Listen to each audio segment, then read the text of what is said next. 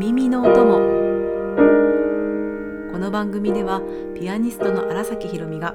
日常のこと音楽のことをあれこれ気ままにおしゃべりと演奏でお届けしていきます。あなたのお耳のお供に束の間の時間どうぞお付き合いください。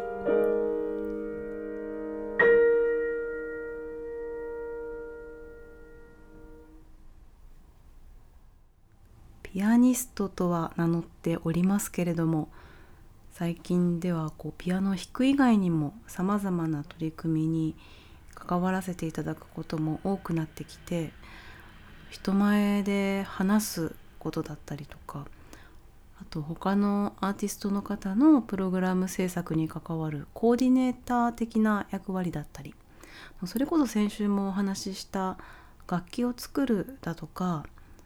といろんな人と関わり合いながら何かを進めていくようなそのつなぎ目のような役割だったりとかなんかそれら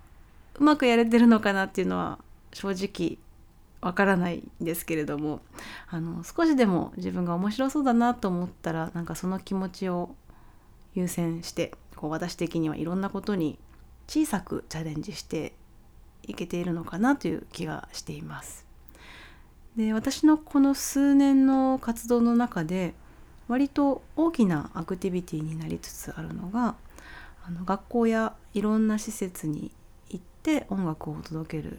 音楽の出前授業のようなアウトリーチとよく呼ばれていますけれどもアウトリーチについてうん語るっていうのはすごくおこがましくてまだまだ経験も浅いしアウトリーチって何だっっていう問いに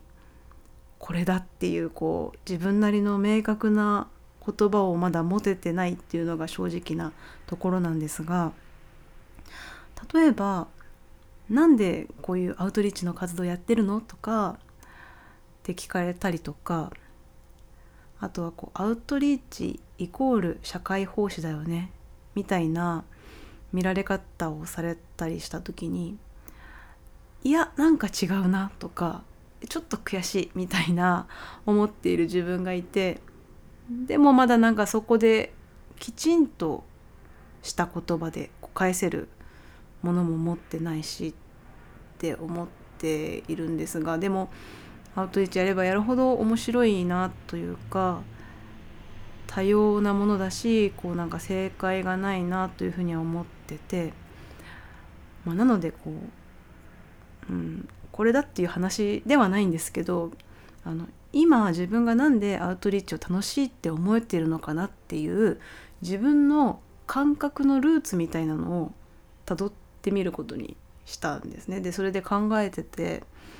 思い出した出来事がこう一つあってあの私が中学生の時にあの通ってたの沖縄県の地元のあの公立中学校宜野湾市にある宜野湾中学校で義中に通ってたんですけど あのその時の音楽の先生に中学2年か3年だったかなその辺もうろ覚えでで来週の音楽の時間に何かピアノを弾いてよって言われて確かそんな感じだったかなもう本当に覚えてないんですけどまあ分かりましたと引き受けたものの当時私が弾いてたのがバッハのシンフォニアか平均率か何かとあとチェルニーとかモシコフスキーとかの練習曲。であと確か曲というとショパンの即興曲第1番かリストの2つの演奏会用エチュードの森のささやきか何かを多分やってた時なんですけど。でその中だったらじゃあバッハとかチェルニーよりもショパンかリストってその曲の方を弾こうって決めて弾いたと思うんです。であのでもその時弾く前引き受けた時にあのそんなに有名じゃない曲をあの同級生たちの前で弾くって絶対この曲みんなわかんないしクラシックとかピアノの曲とか興味ないだろうって勝手に自分で思っててなんか正直そのみんなの前で弾く音楽の時間に弾くっていうのが正直億劫だったんですね。で家に帰ってそんなことを話してたら母親にあの別に知らない曲でも自分だけは集中して一生懸命弾いてたらいいじゃん。でまあそしたら何人かはあの聞いてくれるよみたいなことをあのさらっとこう言ってくれてでまあ妙に私もなるほどななんて納得してあの誰かのことをこう気にしながら演奏するんじゃなくてとりあえず弾く時はあの自分でいつも家でとかレッスンで弾いてるように集中して弾こうと思ってあのその音楽の時間弾いたんですね。でそしたらあのクラス中がこうぐっと集中して聴いてくれるようなこう空気が変わったっていうのを感じてであの特にこういつもクラスでうるさく騒いでる男子たちがなんか前のめりで聞いてくれてで弾き終わった後にすごい大きな拍手してくれてるのもその男子たちだったしなんか休み時間にその子たちがこうすげえなみたいな話にしてきてくれたりとかして。でで私の中で残ってるのはその経験不安に思ってたけど集中して弾いたらみんなが聞いてくれて拍手してくれたっていう成功体験というのではなくってあの時の空気感っていうか演奏してる時の自分の感覚とあの時の教室の光景とか空気感肌感覚みたいなのがすごく残っててうんなんか自分がピアノを弾いてで誰か聴いてる人がいてっていうあの時間がものすごく色濃く残ってるんですよね。うんまあ、なのでその時のことだけがきっかけではないんですがアウトリーチで行うプログラム作りなんか何を弾こうかなってこう曲選びをする時にこの曲が有名だからこの曲だったらみんな知ってるだろう聞いたことあるだろうだから弾こうっていう入り口からは考えないようにしているなって思ってます。うん、あの音楽をこう届ける時に聞いてくれてる人がその曲を知っているか知っていないかっていう基準自分のフィルターだけであの聞く人がこう受け取ってくれないだろうっていうふうにあの判断するのはすごいもったいないなっていう気持ちなんですよね。うん、うん、合ってるかな文章、うん、でもそんな感じがあってなんかこれというオチもない取り留めもない話だったんですけど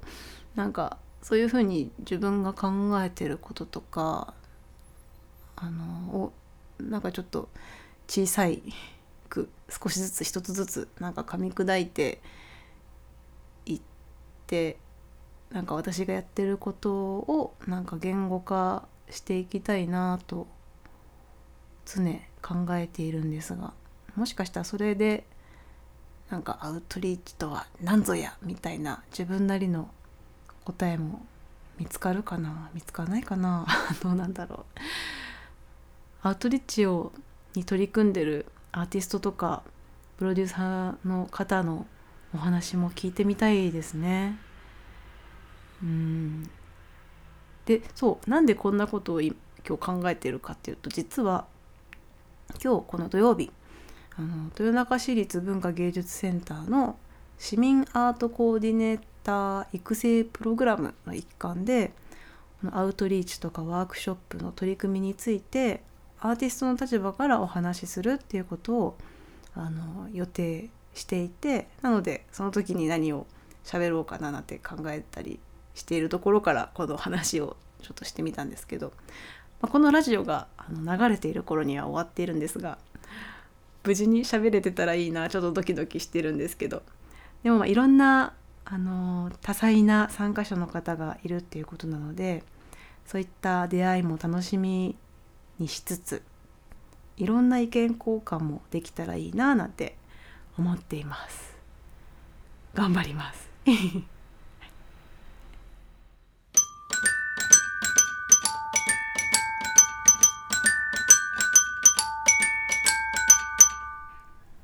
それでは今週の一曲お届けします。シューマン作曲子供の情景より第7曲トロイメライ。ピアノは荒崎ひろみです。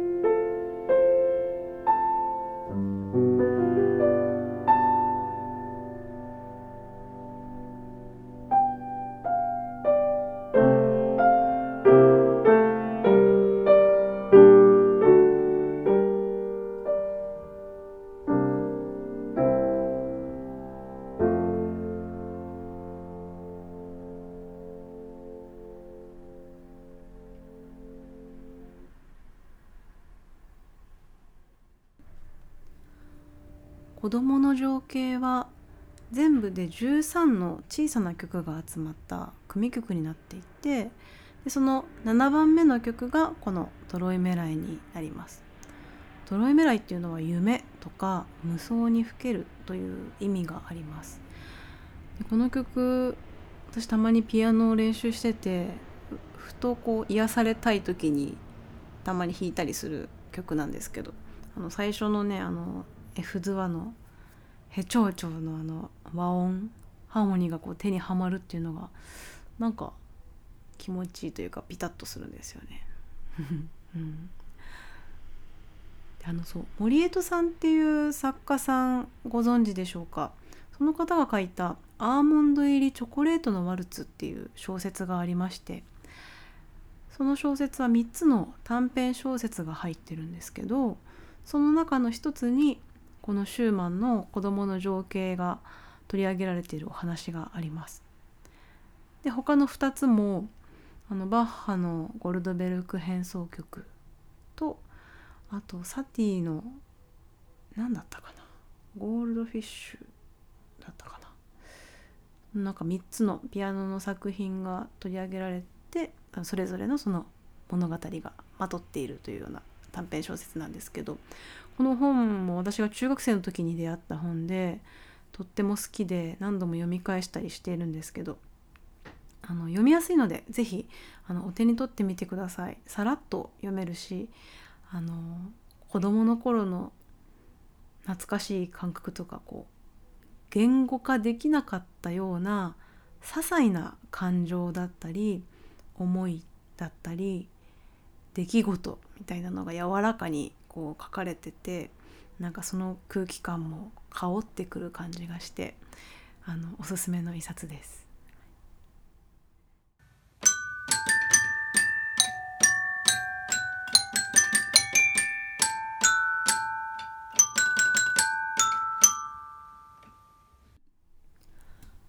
これまでのラジオたらたらつらつらと話ばかりしておりましたがこの辺りで宣伝もしてみようかななんて思います。12月のコンサートになるんですが大阪と沖縄での予定がありまして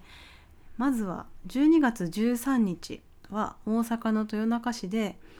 2台ピアノによる多種多様というタイトルで4人のピアニストが出演するコンサートがあります。これは豊中市立文化芸術センターと大阪大学ミュージックコミュニケーション専攻の共同制作で作るコンサートであのこの豊中文芸センターの登録アーティストである若井明子さんと東川内梨沙さん中島香音さんそして私の4人でピアノ連弾からピアノ2台ピアノのデュオと2台ハッシュとさまざまな、まあ、人がこう増えていくようなさまざまなピアノアンサンブルでお届けをする予定です。えー、曲目なんかはあのチラシにも掲載されているのであの文芸センターのホームページだったりとか私のホームページにも掲載しています。12月13日の2時半開演の1時間ほどのコンサートになる予定ですそれから12月24日クリスマスイブは沖縄の浦添市の手だこホールというところでピアノデュオ荒崎姉妹の10周年記念リサイタルを行います。はい10周年。私のあの2番目の姉でピアニストの荒崎成美とこうデュオの活動を始めて10年になります。その節目のコンサートなんですが荒崎姉妹はあの、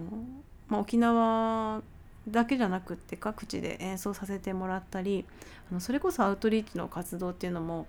私自身はこのピアノデュオで重ねてきたっていうことも多くって。でそれらの活動と同時にあのこれまで毎年ほぼ1年に1回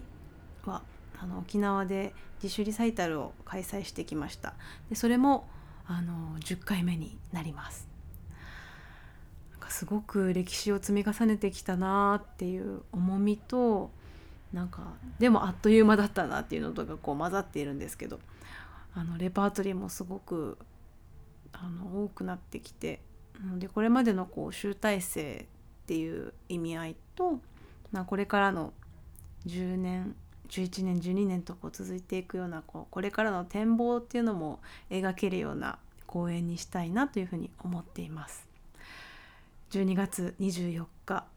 14時開演です。でこちらのコンサート情報も私のホームページに掲載しています。あの荒崎ひろみ .com で検索いただいたりこの概要欄にもリンクを貼っているので是非覗いてみていただけたら嬉しいです。スケジュールというタブがありますのでそちらからご覧いただくことができますそしてこの番組では皆様からのお便りも募集しています。同じく概要欄に入力フォームのリンクを貼っていますのであのそちらから是非お送りください。お知らせをしてみました。なんかそれらのお知らせだけじゃなくってこうコンサートの背景だったりなんか作っていく過程それこそこう12月は共演者も多いのでその方を迎えてなんか裏話なんかもしていけたらいいなと思います。ピアニストの皆さん出てください。はい。なんかそういった彩りのあるラジオにしていきたいです。という私の決意で、えー、この辺で終わりたいと思います。また来週お会いしましょう。お相手は荒崎ひろみでした。